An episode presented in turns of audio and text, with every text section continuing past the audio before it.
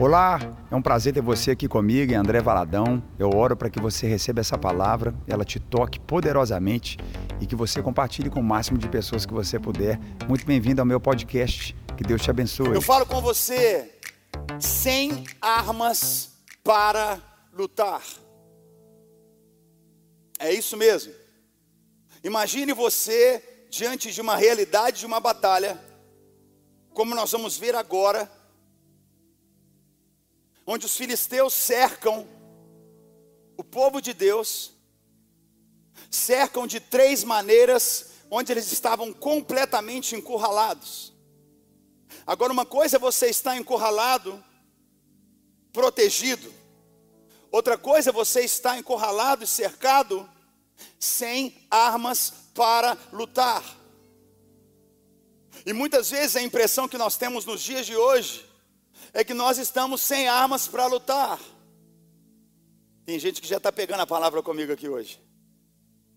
Muitos de nós, ou você pode estar aqui hoje encurralado e cercado, assim como os filisteus cercaram o povo de Israel ao ponto deles se esconderem em cavernas, em buracos debaixo da terra, cercados de todos os lados e debaixo de uma opressão muito grande. E eu preciso muito que você venha comigo nesse texto, porque eu creio que há um romper na sua vida hoje, mesmo que pareça que você está sem armas para lutar. Mesmo que pareça que você não tem ferramentas suficientes para romper aquilo que está acontecendo à sua volta hoje, nós servimos o Deus que é o Deus da batalha e é o Deus da vitória. Eu vou falar de novo: nós servimos o Deus que é o Deus da batalha, e nós servimos o Deus que é o Deus da vitória. Dá um glória a Deus comigo, quem pega essa palavra hoje. 1 Samuel, capítulo 13, versículo 19. Eles já estavam cercados, eles já estavam encurralados, eles já estavam escondidos. 1 Samuel 13, versículo 19 em diante, eu quero que você leia em voz alta comigo, diz assim: Naquela época, não havia nem mesmo um único ferreiro em toda a terra de Israel. Pois os filisteus não queriam que os hebreus fizessem espadas e lanças. Assim, eles tinham que ir aos filisteus para afiar seus arados, enxadas, machados e foices. O preço para afiar rastelos e enxadas era oito gramas de prata. Quatro gramas de prata para afiar tridentes, machados e pontas de aguilhadas. Por isso, no dia da batalha, nenhum soldado de Saul e Jonatas tinha espada ou lanças nas mãos, exceto o próprio Saul e seu filho Jonatas. Por isso, no dia da batalha, nenhum soldado de Saul e Jonatas tinha espada ou lança nas mãos, exceto o próprio Saul e seu filho Jonatas. Naquela época, os filisteus dominavam uma tecnologia ao ponto de terem tomado espadas, instrumentos de guerra dos hebreus. Tomaram nas mãos e tinham não só tomado nas mãos, como cercado os hebreus, e dito para eles: vocês não vão ter suas armas, muito menos afiadas. O máximo que nós vamos fazer para vocês é afiar seus instrumentos de agricultura. Eu falo com você hoje sobre parecer que você está nas mãos cercado do inimigo, mas eu quero te encorajar o tempo todo e te dizer que Satanás ele anda ao nosso redor como um leão tentando nos tragar de qualquer forma, mas tem muito mais anjos de Deus à nossa volta. Eu vou falar mais uma vez, já para te encorajar no começo dessa palavra. Tem muito mais anjos de Deus cercando você, tem muito mais a graça de Deus guardando você, mesmo quando tomam suas armas. Eu e você precisamos entender que o Deus a quem servimos é um Deus de palavra, não é um Deus de circunstâncias. O Deus a quem servimos é um Deus de decretos, é um Deus de ordem, é um Deus de direcionamentos. Ele não é um Deus de um momento. O seu momento pode parecer complicado, mas Deus continua com uma palavra liberada na tua vida. E o que nós vemos aqui é que naquela época não havia nem mesmo um ferreiro não havia um afiador de espadas em toda Israel. Quem está pegando isso aqui comigo? Em toda a terra de Israel não havia um afiador de espadas. Eu tenho muitos pontos que eu preciso falar com você aqui, e eu preciso que você venha comigo o máximo que você pode. Posso ouvir um amém aqui? Uma geração inteira muda quando ela entende que, além de você ser aquele que protege, defende e ataca, você é um afiador de espadas. Muitos dos nossos filhos têm se perdido hoje porque nós, pais, não somos afiadores das espadas dos nossos filhos. Muitas casas estão perdendo suas armas espirituais porque não tem pais afiadores de espadas. Eu e você precisamos ser os afiadores das espadas dos nossos filhos. Nossos filhos estão cercados por inimigos. Me ajuda a pregar aqui em nome de Jesus. Esse é o primeiro ponto que eu preciso falar com você. Você precisa ser o afiador das espadas dos seus filhos. Eu não sei se você entende agora no nosso, no nosso Kids Ministry, nós estamos afiando as espadas dos nossos filhos. Dá um glória a Deus aqui comigo. Eles estão tendo as espadas afiadas. Porque a batalha vem para todo mundo e muitos de nós já sofremos muito nessa vida porque nós não tivemos pais que afiavam as nossas espadas. Nós não tivemos amigos que afiavam as nossas espadas. Nós estamos vendo um exército cercado e oprimido porque não haviam pessoas que afiavam espadas. Você precisa ser um afiador das espadas da sua esposa encorajar a sua esposa, encorajar o seu marido, fortalecer seus filhos, preparar essas espadas, porque a batalha existe, a batalha é real. Fala para quem está do teu lado, nós estamos em guerra. E nós precisamos ser uma igreja que afia a espada um do outro. Nós precisamos ser um povo que afia a espada um do outro. Nós não estamos brincando de ser igreja. Nós vamos ver Orlando cheia do Espírito Santo. Nós vamos ver a Flórida cheia do Espírito Santo. Nós vamos ver a América cheia do Espírito Santo. Se você crê comigo, nós vamos ver o Brasil cheio do Espírito Santo. Vamos aplaudir o Senhor se você crê nisso nessa manhã.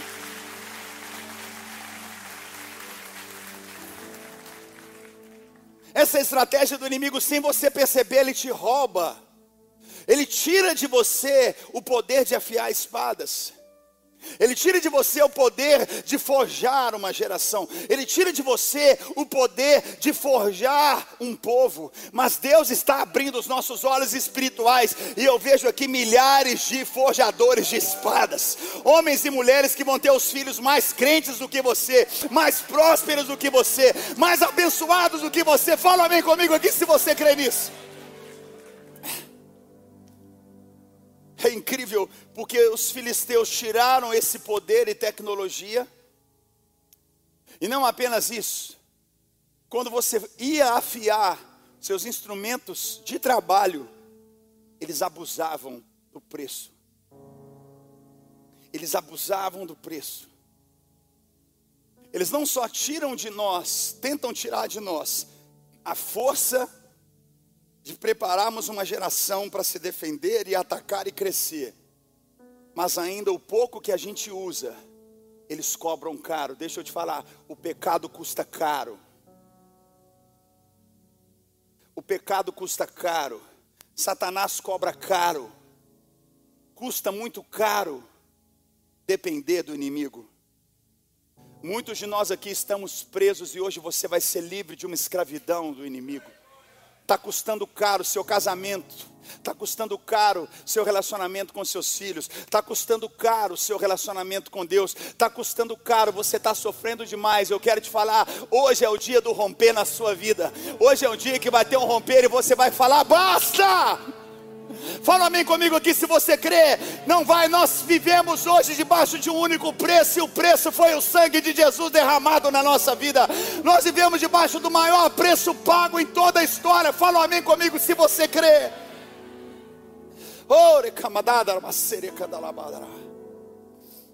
Preço para afiar 8 gramas de prata. Afiar, afiar tridente, machado, ponta de aguilhadas. Nenhum soldado. Imagine, centenas e centenas de soldados, milhares deles cercados, sem uma arma, senão Jonatas e Saul. Somente o rei e o seu filho com uma arma na mão. E ninguém do exército com uma arma sequer. Quem está pegando essa palavra comigo? 1 Samuel 14, versículo 1. Nós vamos ler bastante a Bíblia, pode ser? Hoje é domingo, a gente é crente, amém? Olha aqui. Certo dia, Jonatas, filho de Saul, disse ao seu jovem escudeiro: Jonatas, filho de Saul, disse ao jovem escudeiro: Vamos ao destacamento filisteu do outro lado. Ele, porém, preste atenção, não contou isso ao seu pai. Saul estava debaixo de uma romanceira, um pé de romã, na fronteira de Gibeá, em Migron. Com ele, com Saul, estavam, estavam uns 600 soldados, tudo sem arma, entre os quais Aías, que levava o colete sacerdotal. Ele era, quem era o Aías? Ele era o filho de Aitube, irmão de Cabode, filho de Finéias e neto de Eli. Resumindo, neto de Eli, o sacerdote do Senhor em Siló. Ninguém sabia que Jonatas havia saído. Em cada lado do desfiladeiro que Jonatas pretendia atravessar para chegar ao destacamento filisteu, havia um peasco íngreme. Um se chamava Bozés, o outro Sené. Presta atenção, olha para mim. Havia um penhasco no norte, na direção de Miquimás, e outro ao sul, na direção de Gebá. Presta atenção. E Jonatas, que saiu sem falar com seu pai, falou com o seu escudeiro, não fala nada, vamos sair nós dois aqui. Jonatas disse ao seu escudeiro: Vamos ao destacamento daqueles incircuncisos. Talvez o Senhor haja em nosso favor. Olha o que Jonatas diz: Pois nada pode impedir o Senhor de salvar, sejam com muitos ou seja com poucos. Disse o seu escudeiro: Faze tudo o que tiveres em mente. Eu estou com você, eu irei contigo. Jonatas disse: Venha, vamos atravessar na direção dos soldados, e deixaremos que nos avistem. Se nos disserem, esperem aí, até que cheguemos perto, ficaremos onde estivermos e não avançaremos. Mas, se disserem, subam até aqui, subiremos, pois este será um sinal para nós de que o Senhor os entregou nas nossas mãos. Faz assim, ó. Pega a sua vitória hoje, faz assim com as suas mãos, ó. Então, os dois se deixaram ver pelo destacamento dos filisteus. Uau! Que disseram: Vejam, os hebreus estão saindo dos buracos que estavam escondidos. E gritaram para Jonatas e seus escudeiros: Subam até aqui e lhe daremos uma lição. Diante disso, Jonatas disse ao seu escudeiro: Siga-me o Senhor os entregou nas mãos de Israel. Jonatas escalou usando as mãos e os pés, e o escudeiro foi logo atrás. Preste atenção. Jonatas começou a derrubá-los, e seu escudeiro, logo atrás dele, os matava. Naquele primeiro ataque, Jonatas e seu escudeiro mataram cerca de 20 homens numa pequena área. Dá um brado de louvor ao nosso Deus se você pega essa palavra. Dá um glória a Deus aqui que hoje é o dia da sua vitória. Olha para mim. Sacode quem está do teu lado, fala para ele: hoje é o dia da sua vitória.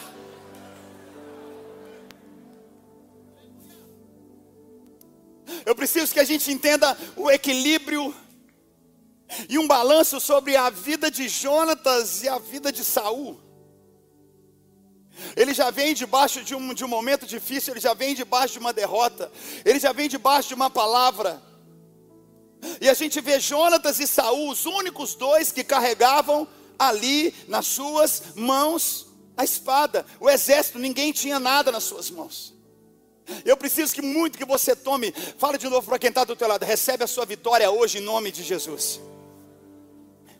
E a palavra deixa claro que Jonatas, ele nem quis falar com seu pai. Porque ele olha para Saul e ele vê Saul literalmente assentado debaixo de uma árvore. O exército sem armas, escondido debaixo de cavernas e buracos. Mas Jonatas, diferente de Saul, ele olha aquela situação e ele diz: Eu vou para cima desses filisteus. Quando a gente pensa em filisteus, a gente só lembra de Golias. Quem está aqui comigo? Que, que é só em, no capítulo 17 que Golias aparece. E Golias aparece para perder uma batalha com apenas uma pedrada no meio da sua testa. Você não pegou o que eu falei aqui? Não importa o tamanho do gigante, Deus vai te usar as coisas mínimas para derrubar os gigantes que aparecem diante de você. Deus vai usar coisas pequenas para derrubar grandes gigantes. Talvez você está esperando uma grande provisão. Talvez vai ser uma pequena pedra na tua vida que vai derrubar o grande gigante que está diante de você. Confie em Deus, dá um glória a Deus comigo. Tem alguém comigo aqui nessa manhã? Dá um glória a Deus aqui. E a palavra é forte, dizendo que ele não conta ao seu pai. Agora me marca muito porque Saul são muitos elementos aqui. Eu preciso que você pegue isso tudo comigo. Eu tô, eu tô aqui para liberar, pour out everything, tudo que eu posso para você pegar. Saul, ele não estava sentado no debaixo de qualquer árvore. Saul, ele estava sentado esperando no debaixo de uma árvore, no pé de uma romanceira. Diga comigo, romã. Quando eles tomam posse da terra,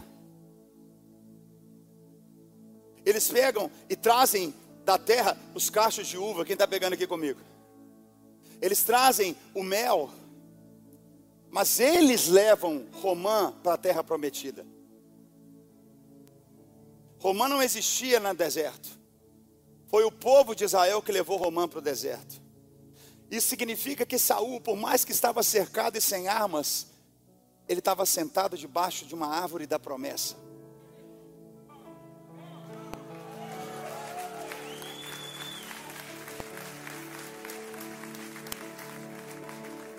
Você pode não ter arma, você pode não ter um exército, você pode parecer que está fraco, mas você pode se assentar debaixo da árvore da promessa. Você pode se assentar debaixo da árvore que Deus já liberou uma palavra. Fala um amém comigo aqui se você crê. Estava sentado ali. E não só isso. A palavra fala que enquanto Jonatas, enquanto Jonatas ia em direção do exército, pegue isso comigo.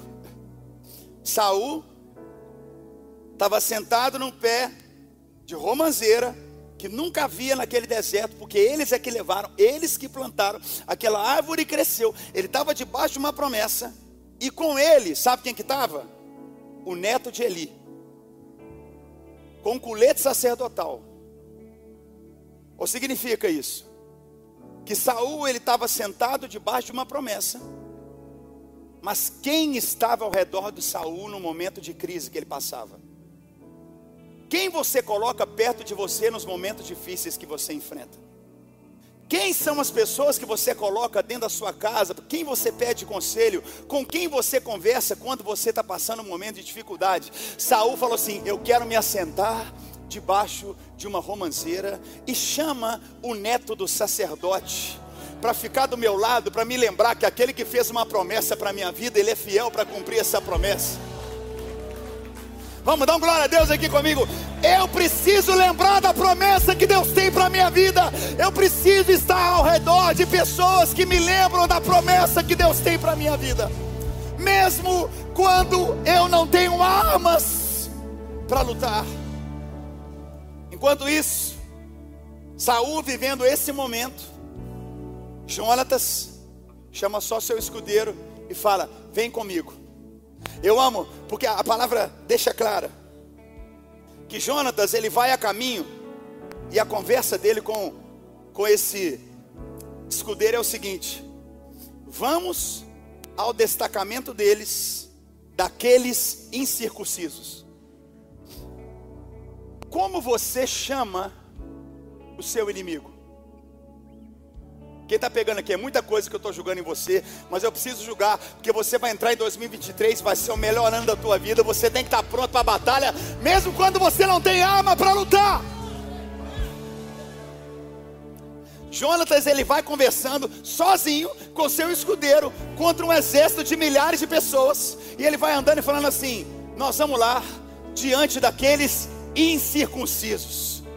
Ele não vai para lá dizendo assim: vamos tentar negociar, vamos conversar. Ai meu Deus, o que, que vai acontecer? Não, ele fala: nós vamos diante daqueles que não têm aliança com Deus, daqueles que já são derrotados, daqueles que não têm um pacto com o Senhor, daqueles que não têm a promessa. Nós temos a promessa, nós vamos contra aqueles incircuncisos.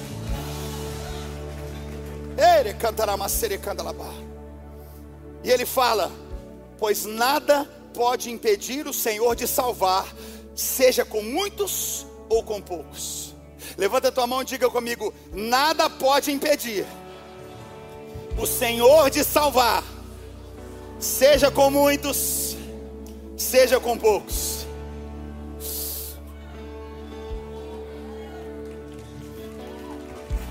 Nada pode impedir o Senhor de salvar, sejam com muitos, sejam com poucos. O pouco com Deus é maioria.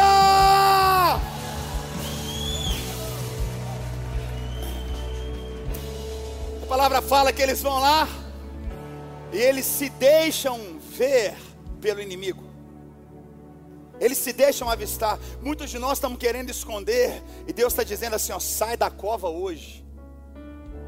Apareça. Vai para fora. Não tenha medo pode aparecer. E Jonatas, enquanto seu pai está sentado na promessa, ao lado de pessoas que o fazem lembrar de sacerdócio. Quem está pegando isso aqui comigo? Debaixo de uma árvore que o lembrava, ao redor de pessoas que o lembrava. Eu falo de novo, todo domingo eu falo a importância do GC na nossa vida a importância de você tirar um dia da semana para se encontrar com pessoas da igreja, porque você passa o dia da semana inteira com gente que não é crente, com gente que não tem temor a Deus, com gente que tem uma vida completamente fora dos princípios de Deus. A gente precisa pelo menos uma vez na semana, duas vezes na semana, sentar perto daqueles que têm promessa. Tem alguém que tem promessa? Dá um glória a Deus aqui comigo. Saul estava sentado perto daqueles que tinham promessa, lembrando daqueles que tinham promessa. Ele nem sabia, mas o filho dele já estava dizendo assim: ó, Deus vai nos dar, Deus vai nos dar a vitória diante desses incircuncisos. Vem comigo. Enquanto ele caminhava, lá do alto, ele disse: Nós vamos atravessar, vamos aparecer para eles nos verem. Tem crente que fala isso, né? Nem vou contar minhas bênçãos para meus amigos, não. Porque se eu contar, o diabo vai ouvir. O diabo não pode ouvir o que, é que Deus está fazendo. Não, o diabo tem que ficar surdo ouvindo o que Deus está fazendo na sua vida. Você tem que declarar o que Deus está fazendo na sua vida. Vamos, fala um amém comigo, aplauda o nosso Deus aqui. Você tem que proclamar o que Deus está fazendo na sua vida. Você tem que exaltar a Deus por aquilo que Ele está fazendo na sua vida. Você tem que liberar palavras e agradecer a Deus por aquilo que Ele está fazendo na sua vida. E Ele falou: se eles nos verem e nos chamarem ele não falou, Deus nos dará a vitória. Ele falou, Deus já nos deu a vitória.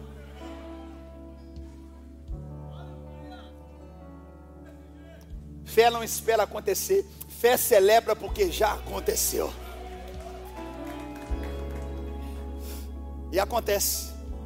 Eles olham e começam a zombar e a dizer: Olha os hebreus saindo do buraco. Olha que brasileiro saindo do buraco. Oh, uns brasileirinhos saindo do buraco ali. Olha aquele imigrante saindo do buraco. Olha aquele ali saindo do buraco. Pode parecer para um inimigo que a gente está saindo do buraco, mas na verdade nós estamos ao caminho da nossa vitória. Pode parecer hoje que você está saindo do buraco, mas Deus está te tirando para te levar para a sua vitória. E eles começam a subir. Imagine Jonatas subindo aquela ribanceira. A palavra fala que ele usou as mãos, ele usou os pés. O escudeiro sem arma alguma, ao lado de Jonatas. E Jonatas falou: Deus já nos deu a vitória. Já nos deu a vitória. Nós vamos subir lá para tomar posse da vitória. O que está acontecendo com muitos de nós é que nós temos a promessa, mas a gente não está subindo a ribanceira. A gente não está agindo. Você não pegou o que eu falei, vou falar de novo. Deus já te deu a vitória e hoje é o dia de você agir e tomar posse da sua vitória.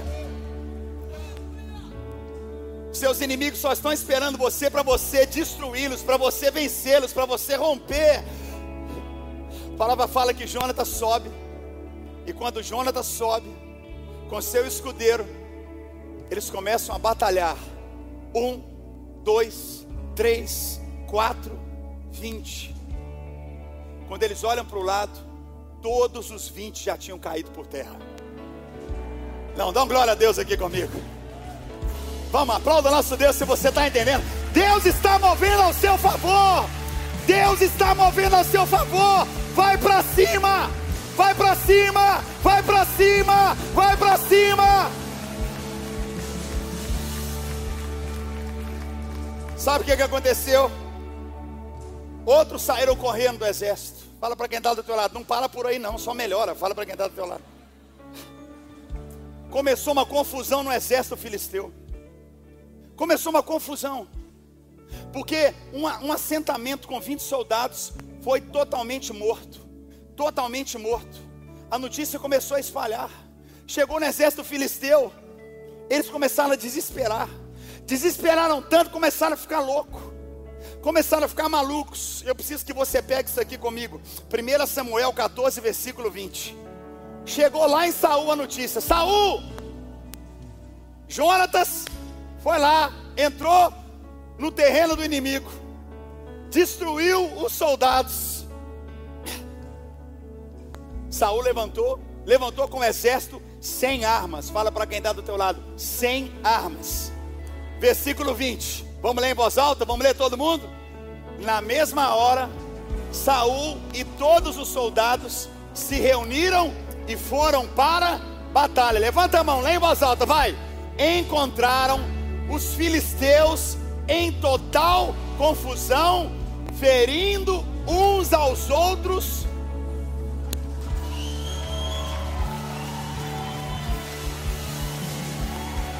Meu Deus, meu Deus, meu Deus,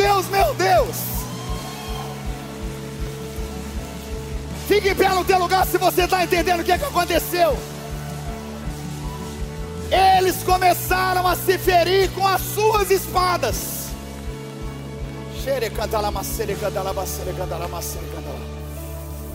Pastor, tiraram minhas espadas. Pastor, tiraram minhas espadas tiraram as espadas do Brasil, tiraram as minhas espadas. os inimigos começaram a se auto flagelar com as suas espadas. Meu Deus, você não está pegando essa vitória aqui hoje. Quem está pegando em nome de Jesus? Quando Saul chega lá, Saul com espada, o exército sem espada. Jonatas com espada, seu escudeiro e seu exército sem espada. O próprio inimigo que tinha espada matavam um ao outro com a sua espada. Eles apenas olhavam o próprio inimigo endemoniado, possesso, com as armas que eles usariam para matar, eles estavam matando a eles mesmos. As próprias armas que eles queriam usar para calar, eles estavam calando a eles mesmos. Falam a mim comigo aqui, quem está pegando essa palavra. Mesmo quando você não tem armas para lutar, Deus vai usar a arma que era contra você, contra eles mesmos. Então, glória a Deus comigo se você crê, Ele é o Deus da batalha, Ele é o Deus da vitória. Você pode aplaudir o nosso Deus porque Ele é poderoso. Ele é poderoso. Oh! Sacode quem está do teu lado e fala: toma posse da sua vitória hoje. Por isso, levanta a tua mão alta e a gente pode entender e receber essa revelação mais do que nunca. Levanta a mão alta e a gente vai ler Isaías 54, versículo 17. Vamos ler juntos? Nenhuma arma forjada contra você prevalecerá, e você refutará toda língua que a acusar. Esta é a herança dos servos do Senhor, e esta é a defesa que faço do nome deles, declara o Senhor. Vamos ler a primeira frase de novo? Nenhuma arma forjada contra você prevalecerá. Você pode estar sem arma hoje, mas nenhuma arma contra você vai prevalecer. Dá glória a Deus se você crê nisso. Nenhuma arma contra você vai prevalecer. Vamos erguer suas mãos e vamos adorá-lo. Vamos agora, vamos agora, vamos.